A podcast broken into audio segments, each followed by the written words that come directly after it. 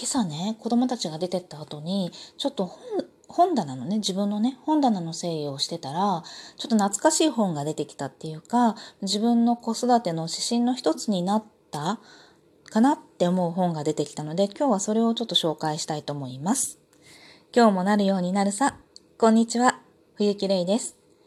えっとですね、その本は脳はバカ、腸は賢いっていう藤田光一郎さんの書かれた本で、まあ、一時ね、あの、本だ、本、本屋の、こう本屋にこう平積みになってバーって出てたから、名前は聞いたことある人が結構多いかなって思うんだけれども、この人結構、あの、腸内細菌の研究をされてるのかな？なんか、えっと、他にも、アレルギーの9割は腸で治るっていう、そういう本も私読んでて、でまあ、そういう腸内細菌を整えれば、まあ、腸の言うことを聞いて生活すれば心身ともに健康に育ちますよっていうか健康でいられますよみたいなことをあのずっといろんなこう著作を通してねおっしゃってる方であの自分でこうサナダムシをね腸内に飼ってあのまあ研究っていうか なんだろう研究をしてるんだけれども、まあ、研究っていうかねなんか読んでる感じするとなんかもう本当にあえて喜んで好き好んで自分の中にサナダムシ入れてるって感じがするようなちょっとマッドサイエンティスト的な感じのある人なんだけれども結構あのなんていうのかな書き口っていうか書き方とかがね結構面白いので何冊か読んでるんですがこの腸はバカ、あ、違う、脳はバカ、腸は賢いっていうこの本の、まあ、書かれてることっていうのは、まあ、結まあ、まとめちゃうと健康的な、まあ、心身の発達のためには腸内環境を整えることがいいですよっていうね。脳は結構浅はかで目下の快楽とかになんか溺れて騙されがちだからあのそういうのにこう騙されない囚われない腸の言うことを聞いて生活すると、まあ、心身ともに健康になれますよみたいな話をやってるんだけれども。ちょっとね今ね旦那が なんかリビングに上がってきたんでちょっと止まっちゃって、さっき何話してたかなって感じなんだけど、えっ、ー、と、まあ、その、まあ、この本のね、言いたいことは、まあ、そういう脳の、脳じゃなくて、腸の言うことを聞いて生活するといいですよ、みたいな話でね。で、この本の結構初めの方に書かれてたと思うんだけど、なんかインドネシアにね、感染症の調査にこの方が行った時の話があってでそのインドその行ったねそのインドネシアのところではなんか便がこう普通に流れてる川で子供たちはみんな遊んでるんだって。であの挙句の果てねその便の 流れてる川で母親たちは洗濯をしてるっていうそういう生活をしているようなところらしくってでこの作者もあの初めてそれを見た時はね、まあ、こんなところで遊んだら病気になっちゃうよみたいな感じで言ったらしいんだけれども結局調べたところそのインドネシアの子どもたちはすごい日本の子どもたちに比べてすごく元気でで日本のね子どもたちに多いその喘息とかアトピーとかなんか花粉症とかもそういうアレルギー的なものとかも全然ないんだって。で、あの母親たちもすごく生き生きしてて、で、うつ病とかそういうね、あの、ものも発症してる人がいなくって、ものすごく心身ともに健康に生きてる、まあ、国みたいなのね。で、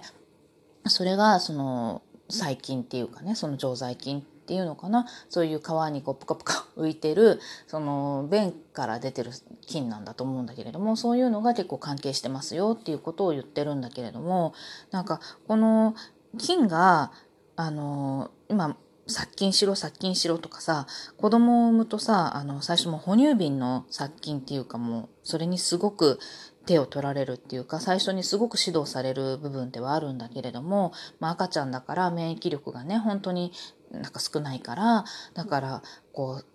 消毒して消毒してで殺菌してみたいなことをすごく言われるのね。で最初私も1人目の子の時はさすごく躍起になって必死になってそれやってたの。なんかね煮沸消毒したりあのミルトンっていうなんか消毒液に哺乳瓶をつけたりとかしてこう使うんだけれどもでもあのミルクのあそうそうミルクの調乳温度とかもあの何度以上でやらないとみたいなミルクの成分を壊さず、えっと、菌を殺菌するための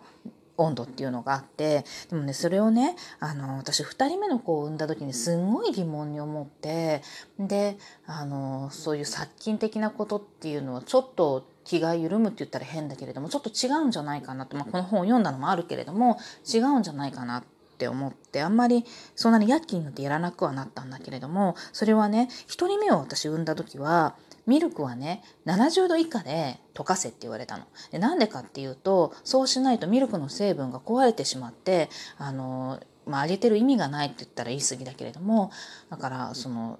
栄養価が減ってしまうから70度以下であの溶かしなさいってそれ以上の温度で溶かしてはいけませんよって言われて結構それ口酸っぱくして言われたわけ。んで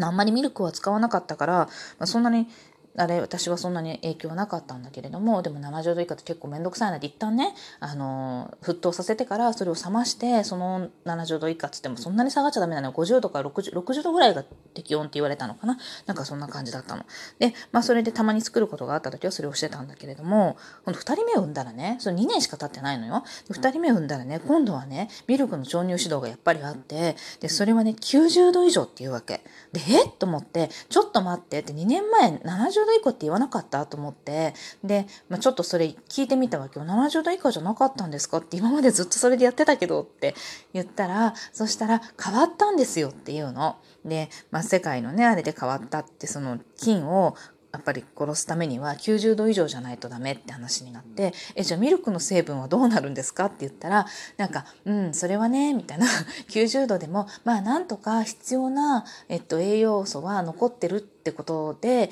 まあ、大丈夫ですみたいな感じになってえーみたいな感じだったの。でしかもねその2年後にねまたね子供を産んでねまた鍾乳指導があるわけで聞いたらね今度はね70度以上っていうの。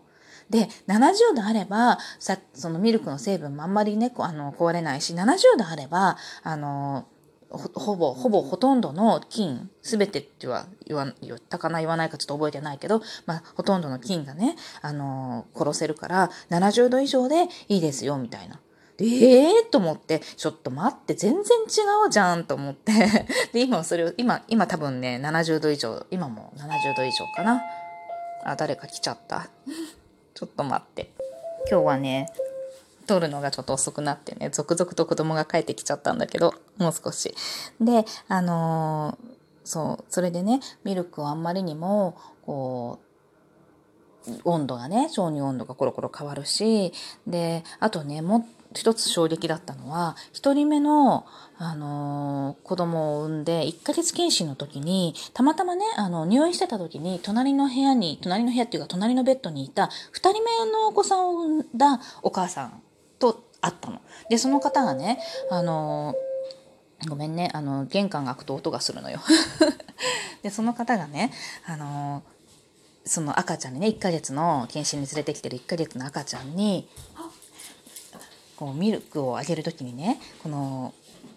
哺乳瓶にミルクの粉を入れるじゃない？で入れてそこに水筒に入ってたお湯を入れてで、まあ、バーッと振って溶かすんだけれども蓋じゃなくってそのミルクの吸い口のところに指を当てて指でね穴を塞いでバーって振って溶かしてるわけよ。でそれ見てすごい衝撃を受けて「えちょっと待って」とかあんだけ消毒消毒って言われた哺乳瓶手で触っていいの？しかも口に入れるところって思ったんだけどでそれをね全然平気でやっててももちろんそのねあの赤ちゃんも全然元気に育って何の問題ももなくそのまま育ってるんだけれどもね。でそれをね私は結構あのあまりにも衝撃だったからその時ね私は1人目だからすっごい丁寧に消毒をしてたからね。だからそれも覚えててでそういう